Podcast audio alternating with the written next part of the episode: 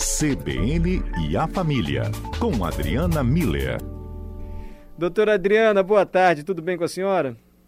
Boa tarde, Mário. Boa tarde aos ouvintes. Tudo muito bem. E com vocês? Graças a Deus, tudo bem.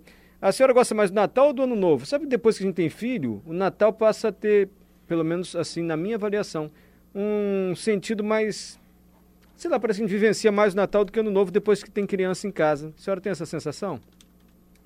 Pois é, quando as crianças são crianças, sim, Mário, a gente curte mais o Natal, ele tem um sentido de reunir a família, tem a magia do Natal. Mas, Mário, depois que os, as crianças deixam de ser crianças, acho que o Ano Novo toma uma proporção especial também, né? De, é, de estar juntos a cada ciclo que se que fecha, cada ciclo que se inicia, a gente poder se reunir nesse momento para agradecer tudo que teve de bom, para pensar nas coisas boas que a gente está planejando para o futuro. É uma data especial também. A senhora que eh, lida com terapia, doutora Adriana, é terapeuta familiar. É, é importante também tentar organizar a vida assim em ciclos, ou pelo menos tentar fazer de cada ciclo um momento de avaliação e de perspectiva para o que vem pela frente? Mário, é, eu acho que isso é uma coisa muito interessante e muito importante da gente fazer. É interessante por quê?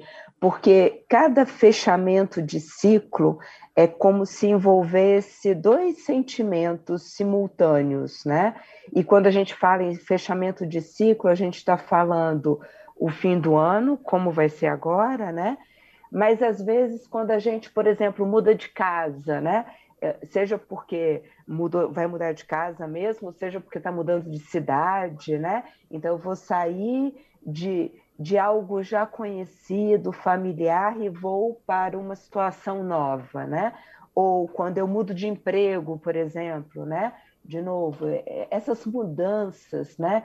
Essas transições, elas trazem, elas, elas envolvem dois sentimentos simultâneos: o sentimento de gratidão é, e o sentimento de esperança, né, Mário? Então, sim, é, sim são, são momentos importantes na vida da gente. A, a, a gratidão ela ajuda a gente a olhar para trás e reconhecer toda a trajetória, tudo aquilo que a gente pôde fazer até aqui. Então, é um sentimento de reconhecimento das forças, das competências, das habilidades que a gente teve, né? Então, é, é esse olhar para trás com gratidão. E a esperança é esse olhar para frente, né? É, buscando um futuro melhor, buscando é, metas próximas, horizontes novos, né? Então esse é, essa esse olhar de esperança para frente, né? Eu acho que quando a gente pensa em virada de ano, a gente está pensando bem nisso, né? A gente fecha um ciclo, começa um outro e qual é o nosso sentimento de gratidão e quais são as nossas esperanças, né? É. Tem uma metáfora, Mário, que eu, que eu acho bem legal com relação a isso, que é do, do carro. Quando a gente está dirigindo um carro, a gente tem o para-brisa e o retrovisor, né? O, o retrovisor, ele é pequeno, mas ele é muito importante. Sem o retrovisor, a gente mal consegue dirigir um carro, né? Ele é pequeno para a gente e ele é voltado para trás, né? Ele é virado para trás. Para quê? Para que a gente possa manter as referências, entender tudo aquilo que a gente já passou, se manter dentro das referências e o para-brisa ele é grande na nossa frente, né? Porque ele ele é amplo, ele ele mostra tudo aquilo que a gente ainda tem pela frente. Então eu acho que uma mudança de ciclo é exatamente isso para-brisa grande, sem esquecer do retrovisor para orientar a gente. Como sempre, ótima analogia da doutora Adriana Mira. A senhora sabe que a Rede Gazeta fez uma campanha para que a gente dissesse uma palavra a palavra, sua palavra, a pergunta era essa, sua palavra para o ano que vai chegar. Enfim, eu falei saúde. Uhum. No começo foi assim, bobagem isso, gente, essas campanhas. Mas depois a gente vai ouvindo as pessoas falarem as suas palavras, de alguma maneira nos toca, sabe, doutora Adriana? Adalberto falou aqui agora empatia. E eu falei saúde, porque é o que eu mais, sei lá, na hora me veio isso em mente. Mas é bacana também a gente verbalizar desejos, assim, de alguma maneira, ainda que inconscientes, né? Sim, com certeza, Mário, porque, vê só, as palavras, elas, elas têm uma força dentro delas, né? A, a gente fala é, muito na, na psicologia que as palavras não são inocentes, né? Ou seja, elas têm uma força nelas, elas são como mãos. Então, as palavras podem dar um tapa ou elas podem ser uma mão estendida, né? Então, quando a gente pensa nesse sentido, Mário, as palavras que, que representam, né? Seja aquilo que nós passamos, né? No ano passado, diante daquele ano tão maluco, desafiador que foi 2020, né? É, a gente, inclusive, perguntou aqui né, para os nossos ouvintes qual palavra representava cada um diante daquele cenário, né? A gente estava finalizando um ano. Então é isso, né? Aquelas palavras demonstravam a conexão de cada um com aquela com a sua força, com o que importa, com o que estava fazendo a gente se mover para frente, né? Seguir para frente, seguir em direção aos nossos sonhos.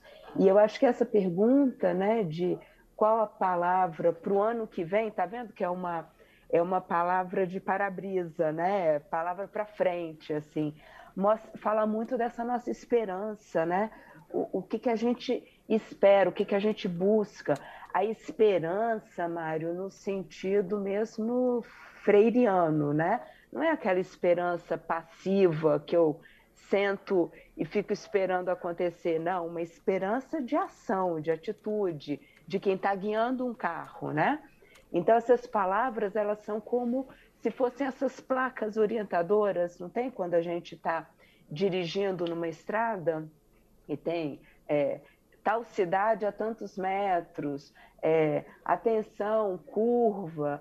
Então essas a, as palavras elas têm esse poder, né, de ir orientando, direcionando a gente como se fosse um, um GPS, uma bússola, Sim. indicando para onde a gente vai. Então eu acho que elas são elas são importantes, elas orientam elas nos conectam com aquilo que é importante para cada um de nós e elas nos ajudam a manter esse foco, né?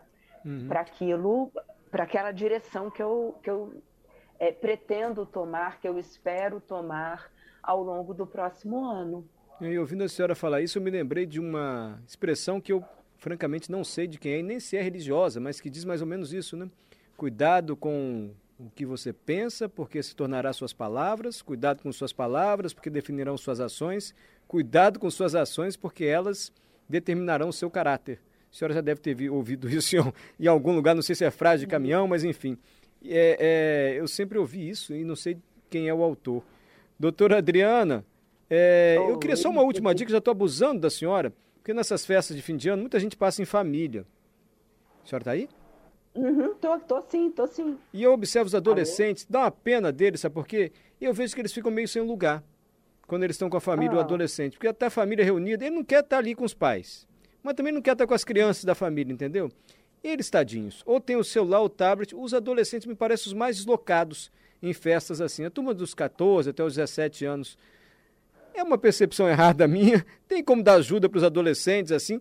É, é até um pouco difícil para os pais é, convencerem deles participarem da hum. celebração e para que eles se comportem bem também, com o mínimo de sociabilidade. Socia... É, é... Obrigado, Adalberto. Na festa, a senhora percebe isso? Pois é, Mário.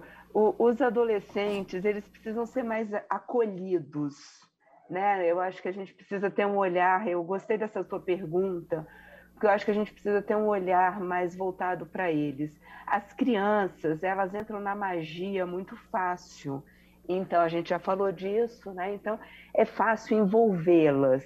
Os adolescentes, eles já, é, eles já estão numa outra fase da vida em que a, os amigos são muito importantes, né? A, a, o, o círculo de amigos deles são muito importantes, e ele já tem umas reflexões é, mais abstratas, mais utópicas da vida, né?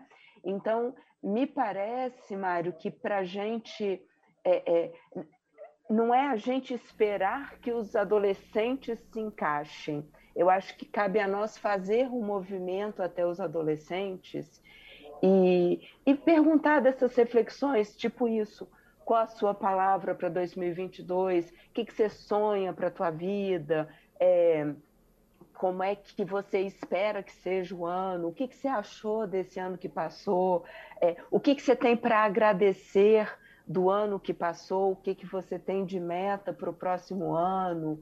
É, quem são as pessoas que você gostaria que tivesse junto com você ao longo da tua caminhada nesse 2022, para a gente estar mais próximo desses adolescentes, Mário, e sabendo o que eles pensam, o que eles acham, quem são os ídolos, quem são as pessoas importantes na vida dele, nesse, deles nesse momento que eles estão. A gente precisa é, se aproximar dos adolescentes e mostrar para eles que o mundo é, da vida, o on-life, é tão bom quanto o online que eles vivem sempre, né, conectados.